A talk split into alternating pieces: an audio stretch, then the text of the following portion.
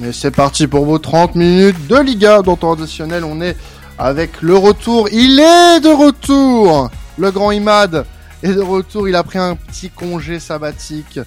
Il nous a trompé avec un autre grand média. On peut pas faire le poids, forcément. Il a, il y a l'argent. Il y a l'argent. Voilà. L'argent des grands médias. On est ici avec Elliot Flo et, euh, et Alan pour, pour parler de cette journée. Nouvelle journée de Bundesliga, euh, de Liga, pardon, excusez-moi.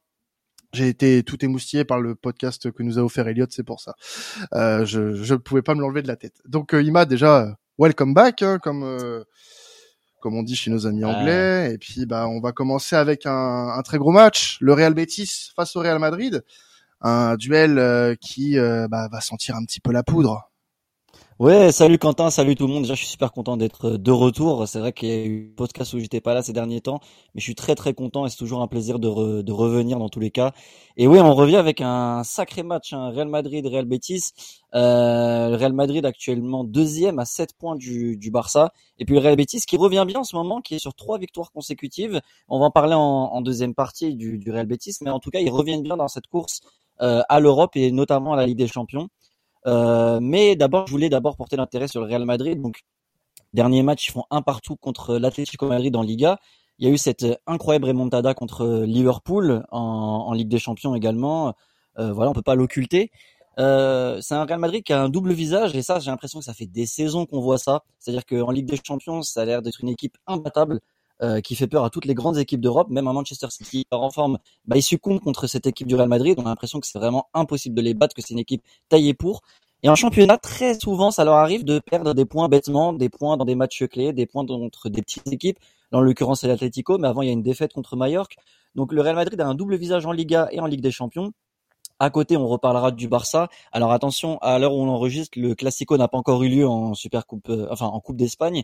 Voilà, c'est important de le, de le préciser. Mais euh, mais actuellement, donc du coup, le Real Madrid pointe à 7 points du Barça, un Barça qui est pas forcément hyper en forme. Donc moi, la question, les gars, que je voulais vous poser, c'est à l'heure actuelle, est-ce que vous pensez que le Real Madrid peut encore être champion d'Espagne alors qu'ils ont 7 points de retard en ce moment? On n'a pas ce débat toutes les semaines, les gars. Vraiment, j'ai l'impression, j'ai l'impression qu'on se pose la question toutes les semaines, mais au final, rien ne bouge. Euh, là, le... ah, bah en fait, les dynamiques bougent un petit peu parce qu'on a eu, un, on avait un Barça quand même un peu sûr de lui. Pendant un moment, on sentait, on se disait bien, ouais, le Barça, c'est bon. On est obligé de, je suis obligé de relancer ce débat-là et forcément, de même la course à l'Europe, la, oui, bien sûr, la relégation va être. Euh, mais là, le Barça, avec la forme qu'ils ont, l'élimination en Europa League, et Ancelotti a dit qu'apparemment ce classico en Coupe d'Espagne sera pour lui un match hyper important par rapport également à la Liga. Il y a un double enjeu parce qu'en battant le Barça, il pense que le Barça pourrait perdre pied et donc après en Liga enchaîner les défaites. C'est ce que lui estime. Après, est-ce que c'est pas juste un message pour euh, motiver les troupes? Ça, ça c'est ça c'est joué, c'est joué sur le hasard cette déclaration parce que euh, pour moi euh, c'est la théorie de si une équipe n'a plus que le championnat à jouer, elle sera en roue libre. Euh, ça, c'est qui tout double? Tu peux pas savoir à l'avance. Euh, ça, ça se sait euh, deux, trois semaines après, en fonction des matchs qui suivent une élimination. Là, si nous, quand on, voilà, quand on aura fini ce podcast, qu'on aura fini, regardé le classico de, ce jeudi et que le Barça est éliminé, on va pas en tirer des conclusions tout de suite et se dire que le Real Madrid est relancé. Non, ça va passer par des résultats en championnat. Alors, la dynamique, je t'entends, j'entends parfaitement. Mais le problème, c'est que bah, quand le Barça, même quand le Barça va perdre à Almeria, euh, le Real va faire un match nul, tu vois, euh, face à l'Atlético Madrid, ok. Euh, mais euh, tu avais une occasion euh, inespérée. À, t'es à 10, t'es à 11 contre 10 pendant pendant les 30 dernières minutes et tu te prends un but dans les dans les dernières secondes du match. C'est pas très sérieux. Donc pour le moment, moi je vois pas ce qui vous qui pourrait faire dire à quelqu'un que le Real Madrid a plus de chances au titre qu'il y a deux ou trois semaines. Bah, le match contre Liverpool, dans les mémoires aussi, peut jouer. Hein. C'est aussi pour ça que. Ouais, ouais. Après, c'est c'est le Real Madrid dans Ligue des Champions. Ouais, mais c'est le Real Madrid dans Ligue des Champions, Imad. Euh, c'est c'est ça aussi. Il y a il y a un tout autre contexte qui fait que que le Real Madrid se transforme dans dans, dans cette compétition-là. Donc après, j'ose espérer quand même que pour qu'il y ait un brin de suspense en, en Liga, que que le Real euh, reprenne un petit peu de, de points sur le Barça, mais en Liga et pas en Coupe d'Europe. Moi, je vois pas ce que cette équipe pour le moment euh, a de plus qu'il y a trois semaines. Voilà, c'est tout. Non, bah, je suis d'accord avec toi, Quentin. Moi, je pense que dans tous les cas, quand même, l'écart qu'il y a entre les deux clubs va être amené à se réduire euh, au vu, comme, tu, comme on a parlé, comme tu l'as très bien dit, Imad, des blessés, la dynamique qu'il y a au Barça. Le Barça va lâcher des points et le Real devrait euh, être en mesure de, de, rattraper un peu les, les wagons. Mais honnêtement, euh, avec la Liga qui n'y a plus que à jouer pour le, pour le Barça, euh, je ne vois pas, on va dire, comment on pourrait parler encore donc de de potentielle perte du titre. Le Barça reste favori pour le titre aujourd'hui. Le Real se rapprochera, mais le pire ennemi du Barça pour cette course au titre, c'est pas le Real, c'est le Barça lui-même et la manière dont ils réagiront euh, après cette, euh, bah, cette, ce massue qu'ils ont reçu en Coupe d'Europe. Moi, je pense qu'il y a un facteur aussi qui peut être intéressant à analyser. Je sais pas si vous avez fait gaffe, mais depuis que Eden Hazard ne joue plus une seconde, voire une minute, le, le Real enchaîne les bons oh là, scores, etc. Oh là, oh là, attention, attention. Ah, on a, on, on, a des. Alors moi, je, je, te le dis, hein, je regarde les stats d'écoute hein, de, de, de, temps additionnel. On a des, des auditeurs belges, donc euh, fais gaffe à ce que tu dis quand même. Bah après oui, Marwan Kyliani est un très bon joueur, euh, j'aime bien. non, j'irai peut-être pas jusque là non plus quoi. Non, mais quand on regarde les, les différentes euh, rentrées qu'il a pu faire, euh, que ce soit au début quand le Real allait mal justement, euh, c'est vrai qu'il y figurait. Et là, c'est vrai qu'il était blessé et depuis qu'il est revenu sur le banc des, des Madrilènes, ben il joue pas. Et le Real reprend un peu sa marche en avant. Donc, on va voir s'il n'y a pas une corrélation entre les deux. Non, mais non, mais non. De toute façon, qui joue, ouais, voilà, c'est c'est une grosse balle perdue ça. Alors, je, je, je, je veux bien, je veux bien qu'il soit inutile mais quand même, quand même, c'est pas. Équipe, quand même, voilà, c'est pas, c'est pas lui qui faisait couler le Real Madrid. Voyons, un peu de sérieux, Alan. Non, non, non, mais euh, bon, pour être un peu plus sérieux, oui, c'est vrai que le, le, Real est sur une bonne dynamique. Euh, J'ai regardé le match contre l'Atlético et je trouvais qu'ils avaient fait, malgré même si le score est affiné en 1-1, ils ont fait un super un match très solide. Moi, j'ai trouvé. Donc euh, voilà, ils vont, ils enchaînent euh, les, les gros matchs. Donc eux, ce qui, c'est ce qu'ils préfèrent, hein, le Real. S'ils joueraient que des équipes moyennes voire basses, ça leur ferait chuter un peu leur niveau. Là, vu qu'ils rencontrent que des cadors euh, et que ça va continuer jusqu'à avril, euh, c'est un peu normal, je trouve, qu'ils reprennent une une pente euh, une, une, pente ascendante. Et je, je, pense que oui pour l'intérêt de la Liga il faut que le Real puisse essayer de jouer le titre. Je trouve qu'Alan est très optimiste. Un peu et, trop. Et, et, je vais être les, les, deux pieds dans le plat mais moi je pense que je pense que le Real a perdu le titre le week-end dernier contre l'Alestico entièrement d'accord.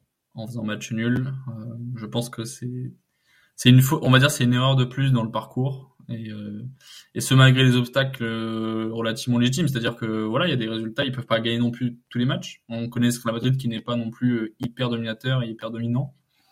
Mais je pense que malgré tout que ouais le match nul va faire trop de mal et que peut-être qu'effectivement oui euh, peut-être que le Barça va perdre des points peut-être que le Real Madrid va réussir à remonter au fur et des journées mais j'ai du mal à croire que ce soit suffisant. Et... Il y aura un classique au retour hein, aussi. Oui, attention. oui, oui, il y a ça. en compte.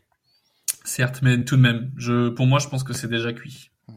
Alors, du coup, pour parler de l'adversaire du Real euh, rapidement, Imad, le Betis qui euh, euh, lui euh, va mieux depuis euh, depuis que depuis trois semaines, une victoire à Almeria, une victoire à, contre Valladolid et une victoire à, à Elche. Euh, la marche en avant est, de nouveau enclenchée euh, du côté du, du Betis. Est-ce qu'on n'aurait pas là, le, voilà, une marche en avant qui pourrait aller jusqu'en Ligue des Champions? Ouais, c'est la question qu'on se pose aussi depuis le début de saison avec le Real Betis. C'est vrai qu'on l'a, on, on se l'a posé moins ces derniers temps parce que la Real Sociedad et l'Atlético euh, faisaient office de, de, de quatuor de tête avec le Barça et le Real Madrid. Et au final, là, le Real Betis, en enchaînant les bons résultats, se retrouve à deux points seulement de l'Atlético et à trois de la Real Sociedad troisième. Donc, euh, c'est totalement jouable pour eux. Quand on voit que les autres, Villarreal, Sasuna, Bilbao, dont on parlera tout à l'heure, ont un peu lâché les wagons. Là, ils ont six points d'avance sur euh, sur euh, la sixième place, donc c'est quand même quelque chose de positif. Alors attention, après, comme tu l'as dit, ils enchaînent trois victoires, euh, trois matchs, trois victoires. Mais il faut prendre en compte des, des mauvaises nouvelles pour aussi cette équipe-là. Fekir s'est blessé, fin de saison pour lui. Euh, Canales est blessé, ouais. et Canales est blessé, ne jouera pas contre le Real Madrid normalement. Il faut prendre aussi en compte que euh, dans cette victoire contre Elche, qui sont derniers, ils perdaient 2-0, ils sont revenus à 3-2. Euh, contre la Valladolid, ça gagne 2-1. Contre Almeria, ça gagne 3-2. Donc c'est des, victoires très très courtes. Alors après, c'est ce qu'il faut hein, dans la course à l'Europe. Donc moi, j'ai envie d'y croire à cette course à l'Europe, personnellement, en tout cas en, la Ligue des Champions. Je pense que ça va être rythmé jusqu'au bout. Il faut qu'ils tiennent de toute façon le rythme euh, contre Atletico, contre euh, la Real Sociedad.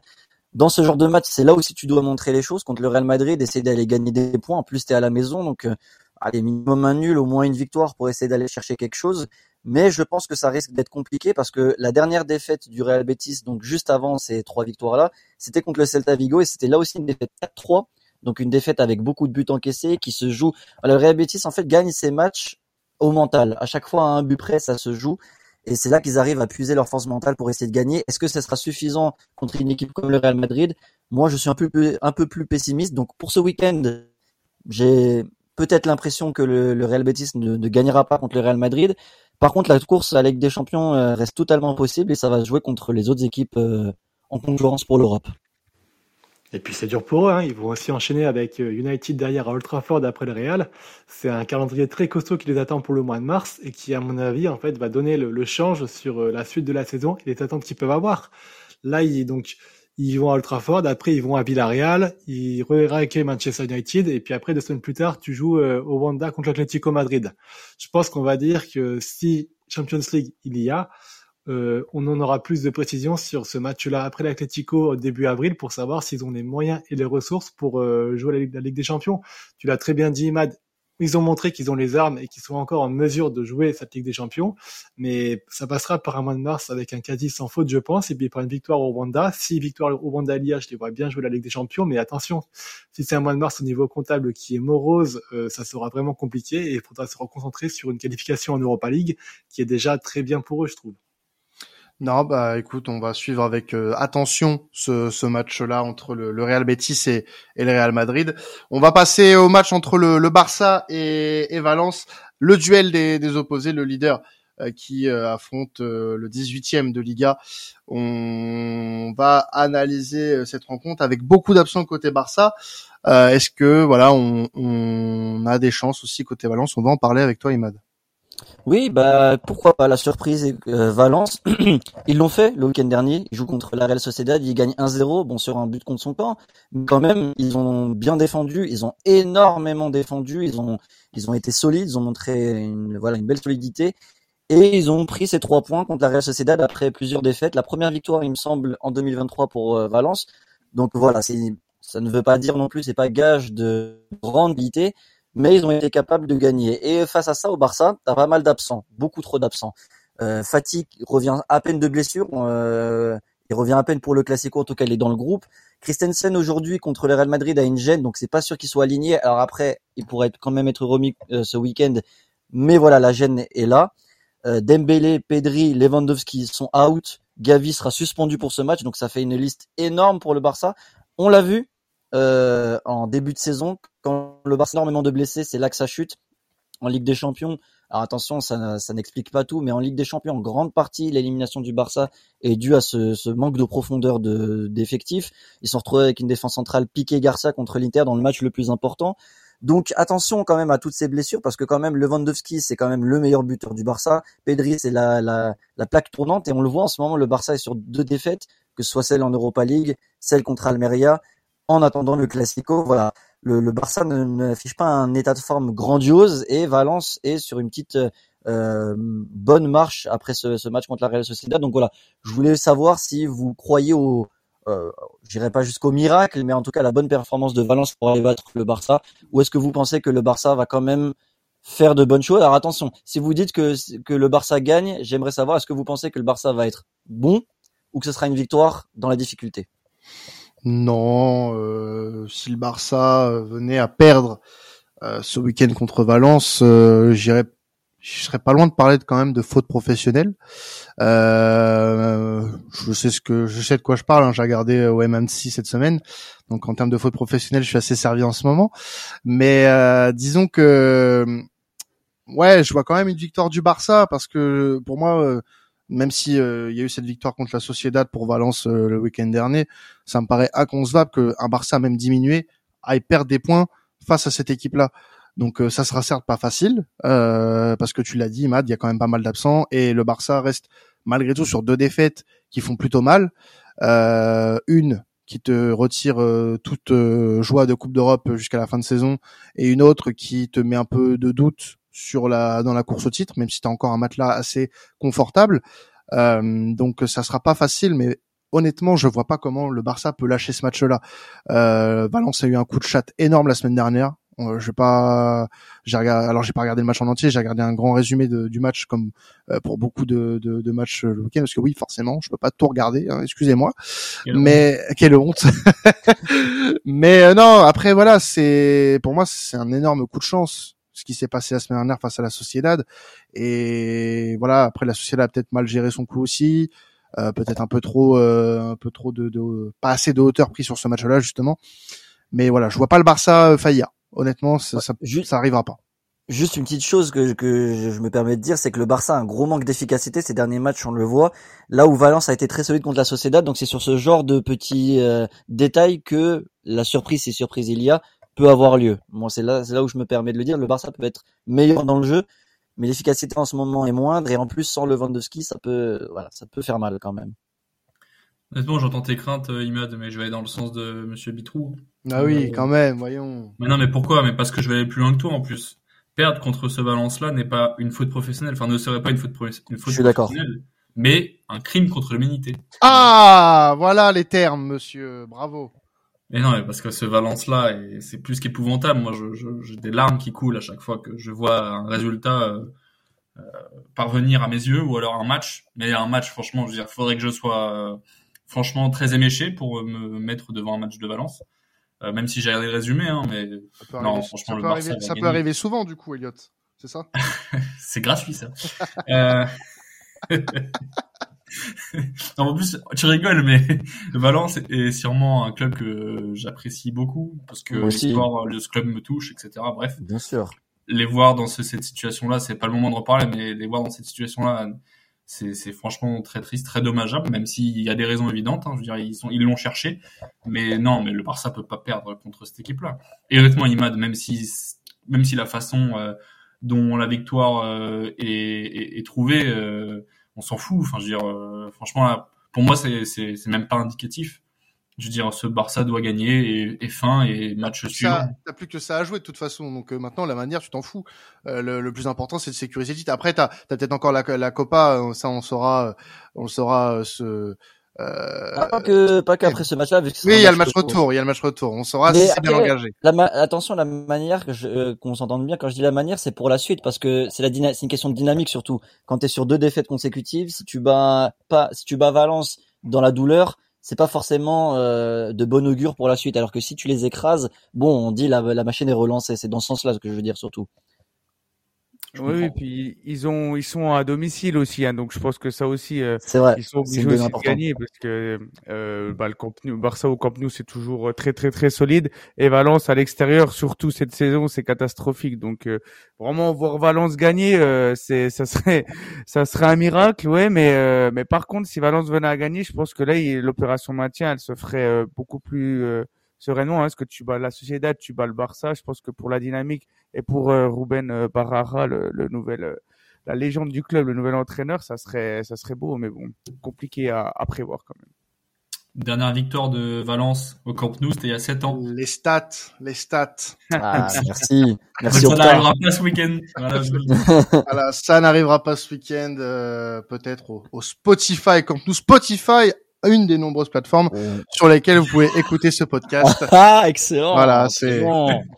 très très bon. Il est pas par le Nord. Eh non, bah non, bah bien sûr. On, est un homme de, de médias avant tout. on connaît son, on connaît son métier. On connaît son métier.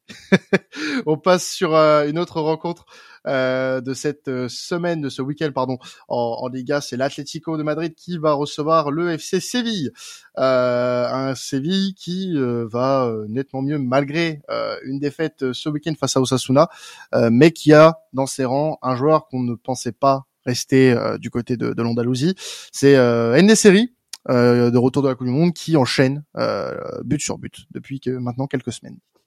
Oui, bah j'avais envie de parler d'Ennesri parce que voilà, on l'avait connu la, saison où Séville a été excellent. On avait vu un grand Ennesri cette saison-là. Et c'est vrai que ces derniers temps, il était moins bon. Euh, alors moi-même qui regarde les matchs du Maroc, je sais très bien qu'Ennesri c'est vraiment l'inconstance, euh, l'irrégularité. Euh, je le vois très souvent euh, avec le, le, le, Maroc où le FC Séville est capable de grandes choses, puis après euh, ne plus rien faire par la suite. ce début de saison était pas très bon. Il n'avait marqué que deux buts seulement. Donc euh, et même dans le jeu, c'était vraiment pas fameux du tout. On avait perdu Nesri. Et il faut dire que la Coupe du Monde lui a fait du bien. Euh, voilà, c'était moi-même le premier. J'admets que quand la Coupe du Monde a commencé, je ne voyais pas Nesri titulaire avec le Maroc. Euh, pour moi, c'était compliqué. Même au Maroc, euh, il lui donne un surnom de pied gauche, voilà, parce que c'est quelqu'un, voilà, d'assez irrégulier. mais il a fait une grande Coupe du Monde parce qu'il s'est trouvé un autre rôle euh, il a été beaucoup plus défensif, il fait un bon pressing, euh, il arrive à être patient. Et euh, c'est quelqu'un qui peut être efficace. On atteste son but contre le Portugal à sa grande tête dans les nuages. Donc voilà, Nesri, c'est quelqu'un qui est capable de mettre de, très bons buts. Et il est revenu avec une nouvelle dynamique avec le, FC, Séville. Il était à deux doigts de partir à Nice, on l'entendait. Et puis il voulait rester, aider le FC Séville à se maintenir. Et il enchaîne les buts. Il a neuf buts depuis la reprise. Il a marqué un triplé en, Copa del Rey, il a marqué en Europa League. Euh, encore le dernier match contre Sasuna, il met un but incroyable. Euh, donc c'est vraiment quelqu'un qui performe pas mal en ce moment. Euh, Est-ce que maintenant ça va durer parce que des joueurs qui reviennent à un bon niveau, on en a connu? Et qui retombent dans leur travers par la suite. Est-ce que vous pensez qu'Enesri peut garder ce rythme jusqu'à la fin de saison? Qu'est-ce que vous voyez ensuite pour la suite? Quand je dis pour la suite, ce serait euh, par rapport à la pas qu'à la saison prochaine, mais dans son avenir plus tard. Est-ce que c'est quelqu'un qui est capable de redevenir un bon neuf, ou est-ce que c'est quelqu'un qui est de, voilà que est-ce que ce, cet état de forme n'est juste passager et qui va retomber dans ses travers par la suite? Moi, j'ai envie d'y croire un peu quand même. Il est sur une très bonne pente en ce moment. Euh, c'est l'un des principaux artisans du, du, léger renouveau, on va dire, du, du Séville de Sampaoli. Donc euh, maintenant, à voir euh, dans un autre contexte à partir de la semaine prochaine s'il saura réitérer ça, parce que là c'est un peu un contexte particulier pour lui. Il revient d'une Coupe du Monde où il a particulièrement brillé et il se retrouve dans un contexte tout à fait différent après, dans un club qui bah, joue le, le, maintien, parce que même si Séville va mieux, ils ont que deux points d'avance sur la zone de relégation. Euh, donc, euh, si on s'en tient à te dire euh, Imad et que Valence peut faire le coup à, Barcelone, euh, bah Séville peut perdre des points dès ce week-end face à l'Atlético ah, Madrid. très serré le, voilà. c'est ça, hein. hein. Évidemment, donc on à voir comment ça va se passer pour lui. Donc moi je suis assez optimiste parce que c'est un joueur que j'ai toujours plus ou moins apprécié. Alors c'est vrai qu'il est plutôt inconstant malgré tout. Euh, il a des périodes euh, vraiment de, de, traversée du désert parfois, euh, où euh, il enchaîne des matchs plutôt moyens. Là, depuis la Coupe du Monde, en fait, il est assez métamorphosé, faut le dire. ça lui a poussé, poussé, ça lui a fait pousser les ailes. Et tant mieux, tant mieux d'un côté parce que ça fait un attaquant de plus de, de qualité en Liga. Dieu sait que c'est un championnat pour ma part qu'en manque, euh, je trouve, de, de, de, de, très bon, ouais, surtout en ce moment, de vrai numéro 9. Euh, même s'il y a une série, on peut pas le catégoriser comme un numéro 9 pur. Euh, mais euh, disons que voilà, je suis assez satisfait de son rendement actuellement et euh, espérons que euh, bah, il continue comme ça et que bah ouais, qu'il sauve le FC Séville quand même, même si c'est un club qui travaille hyper mal. Voilà, faut le dire maintenant. Puis une chose à prendre en compte, c'est son âge. Hein. Il est quand même relativement jeune encore. Il a 25 ans. Ça pouvait aussi exploiter, euh, expliquer par. Ah oui, 25 ans, c'est jeune, Florent. Tu as raison. Ah oui. non, mais pour un footballeur, c'est jeune. Pour un animateur de podcast, un peu moins. Oh putain. Ah. oh, l'enculé. On rappelle que t'as la trentaine quand même. Hein. ah, j'ai 30 ans. je me flingue aussi. Euh, non, mais voilà, donc ça pouvait aussi expliquer son inconstance euh, de, de manière générale auparavant. Là, on va dire qu'avec l'âge qui arrive et puis la, il, arrive un peu dans l'âge d'or de, de l'attaquant. C'est encore un petit, un petit peu jeune, j'ai envie de dire, pour l'âge d'or. L'âge d'or arrive plus aux, alentours des 28-29 ans. Mais c'est le moment où il va pouvoir devenir constant, on va dire, et qu'il va devoir garder cette constance-là. Donc, il est vraiment à un moment charnière de sa carrière il a, je pense, très bien fait de rester à Séville justement pour profiter du boost de la Coupe du Monde et puis euh, tout son choix c'était rester dans un club où il a ses repères. L'alternative qu'il avait c'était Nice aussi, donc bon, faut dire. Ouais, en plus, exactement. Donc je pense. Vous pensez que ça aurait été une, bonne ou une mauvaise chose qu'il aille à Nice Là, on a bah tendance à dire bonne parce que une bonne chose qu'il soit resté parce qu'il marque, mais sans prendre ça en compte, est-ce que vous pensez que c'était un bon ou mauvais choix d'aller à Nice il y était allé? Mauvais. Le Nice de le Nice de Favre était un mauvais choix. Le Nice de Digard est un peu différent. J'ai envie qu'avec Digard, il pourrait faire plaisir. Ouais, mais au moment, au moment, au moment où il y a la rumeur, tu peux pas prévoir que ça va se passer comme ça. Tu peux pas prévoir que Nice va se faire sortir en Coupe de France par le Puy, euh, le Puy Foot et que euh, bah, derrière t'as Fav qui se fait virer. Donc euh, ça, on n'aurait pas pu le prévoir. Mais c'est au moment où il y a eu la rumeur, oui, c'était une très mauvaise idée d'y aller et surtout qu'il y avait un accord et tout. Donc, donc bon, heureusement Mofi est allé et, et, il est resté à Séville et pour le moment ça lui porte plutôt bon oeil. Vous ne trouvez pas que Monsieur Youssef Nessiri a le profil parfait pour jouer en Ligue 1, franchement? Ah, écoute, pour qu'il terrorise les défenses de Ligue 1, c'est pas la peine. Hein. ah, la tienne surtout. Ah non, dis pas ça, dis pas ça. Ah, bah, C'est-à-dire pourquoi il aurait le profil de développe nous Bah, je trouve que justement, il, bah, il ressemble un peu à Mofi quand même. Euh, ouais. prouve que prouve que la Ligue 1 est un bon terrain de jeu pour lui. Les dynamiques sont totalement différentes, je, je vous l'accorde, mais euh, je sais pas. Je trouve qu'il a ce profil de euh, le mec qui a connu un grand championnat, euh, qui galère un peu, pour des raisons. Moi, je pense que c'est en partie de sa faute. Hein. Je pense qu'il n'a pas les qualités pour performer au haut niveau toutes les semaines. Voilà, euh, il a un gros mental, mais ça suffit pas. Je pense que parfois il manque un peu de qualité dans les pieds, même euh, même sans ballon pour pouvoir euh, aider son équipe. Parce que en fait, c'est ça, c'est que son équipe est un collectif malade et il n'est pas le profil de joueur qui est capable d'emmener, de tirer son équipe vers le haut, simplement. Et je pense que c'est un bon joueur de collectif, mais c'est pas c'est pas un leader technique. Et donc, euh, dans un club en Ligue 1 où il, a, il aurait forcément juste à mettre des buts, entre guillemets, moi, je pense qu'il pourra, il pourra faire très mal parce que son activité sans ballon et serait une, une aide précieuse pour Nice et pour d'autres clubs. Assez parlé de Monsieur Nesseri. On va passer sur un, une dernière rencontre rapidement avec toi, Imad. Le Rayo euh, qui euh, accueille l'Athletic Club, l'Athletic Club qui ne va plus du tout bien. Euh, c'est assez triste. Alors il y a eu deux victoires récemment euh, face à Cadiz et face à Valence, mais ce sont deux clubs de bas de tableau. Euh, del Rey, euh, voilà. Ils perdent le match aller contre Sasuna 1-0, alors que c'était un gros enjeu.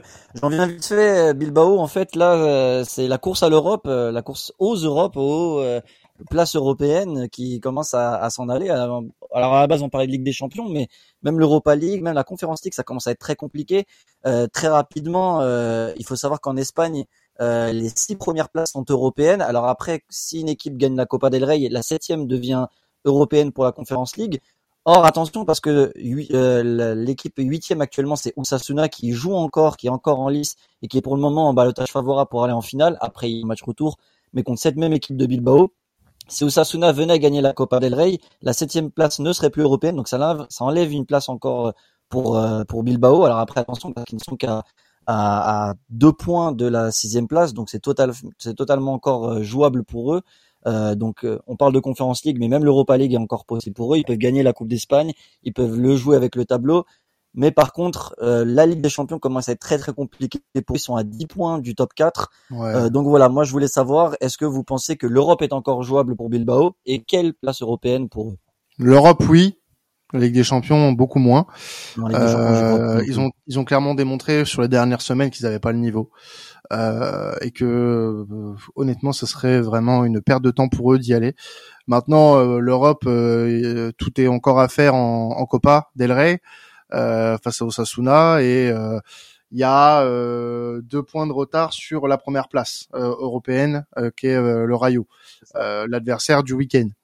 Et c'est un peu comme un Bundesliga pour la tête. Euh, là, ça va être pour la course à l'Europe. C'est hyper serré. Euh, ça va, on va dire, aller jusqu'à Gérone. Tu peux espérer encore être européen. Gérone qui est 11e et qui a que 4 points de retard sur le Rayo Vallecano. Donc euh, ouais, pour moi, euh, c'est encore possible pour eux. Maintenant, il va falloir aussi élever le niveau de jeu et retrouver un petit peu ce qu'on avait vu en, en début de saison une équipe, euh, une équipe qui n'a pas peur euh, justement d'aller défier, euh, d'aller au-dessus de ses objectifs. Ce qu'on avait pensé en début de saison possible, bah pour le moment s'éloigne grandement. et puis ils ont que deux victoires depuis la, la Coupe du Monde. Hein. La forme de, depuis la Coupe du Monde, elle est vraiment inquiétante. Et face à des petites équipes aussi. Hein. C'est ça, c'est des petites équipes. Et puis Valverde dans ses conférences, je le trouve vraiment de plus en plus quelconque et puis inquiétant. Il, il parle beaucoup de valeurs, de, de, choses dans le genre, mais il met jamais en question ses choix techniques qui sont vraiment, je trouve, euh, parfois très, très, très, très inquiétants. Euh, il y a des failles qu'on voit de plus en plus, un coaching qui est limité. Ça me fait, moi, ça m'inquiète vraiment. J'ai vraiment l'impression que l'équipe est en train de, de, lâcher tout complètement, on va dire. Et euh, bah là, ils ont perdu la, la demi en Copa 1-0 déjà hier. Euh, j'ai l'impression qu'ils vont finir la saison en roue libre et qu'ils fourniront euh, bah, dans le dans le ventre mot du classement parce que j'ai même pas l'impression que Valverde aujourd'hui a les clés pour euh, sortir un peu cette équipe de la tourmente post Coupe du Monde. Ouais, et puis ce qui est compliqué euh, pour Bilbao, c'est qu'ils ont même perdu les matchs charnières contre l'Atlético Madrid, tu le perds, contre le Real Madrid, tu perds. Donc euh, c'est ça qui a qui a tout foutu en l'air, c'est tu perds contre les petits, mais tu perds en plus les, les places importantes. Avant le match contre Osasuna, euh, Valverde disait on n'ira pas pour jouer le nul, on va aller pour aller gagner. Et à la fin du match, il disait bon le 1-0 est un peu dur, on aurait mérité de faire 0-0. Donc ouais, c'est il y a une petite incohérence aussi dans dans ses discours. Que, voilà, il faut que Bilbao renaisse de ses cendres et ça va jouer, comme tu as dit Quentin, contre le Rayo dès ce week-end, euh, voilà, dès dimanche. Premier gros test du coup pour cette deuxième partie de saison euh, pour euh, pour Bilbao. En tout cas, voilà, on va se quitter là-dessus pour la Liga. Merci à vous de nous avoir suivis et puis un grand retour d'Imad. Voilà, c'était magnifique. Bravo à toi. Merci, merci. à toute l'équipe. Et puis, bah, on va se quitter là-dessus. Vous pouvez continuer à nous écouter, puisque oui, vous avez encore trois épisodes à écouter cette semaine, comme d'habitude. La Bundesliga, la Serie A et la Première Ligue en plus euh, de cet épisode Liga. Et puis, bah, vous pouvez continuer à nous écouter sur vos plateformes préférées. On est partout, comme je l'ai dit tout à l'heure, euh, notamment la chaîne YouTube de Sports Content sur laquelle vous pouvez vous abonner également. Et puis, bah, nous, on va se retrouver la semaine prochaine et aussi en début de semaine avec mon comparse Alan sur la chaîne Twitch de Sports Content, notamment pour parler de la Ligue des Champions. Euh, voilà, voilà. Bah, écoute, continuez à nous écouter. Que dire de plus? Euh, Passez un excellent week-end de football. C'était traditionnel. Ciao tout le monde.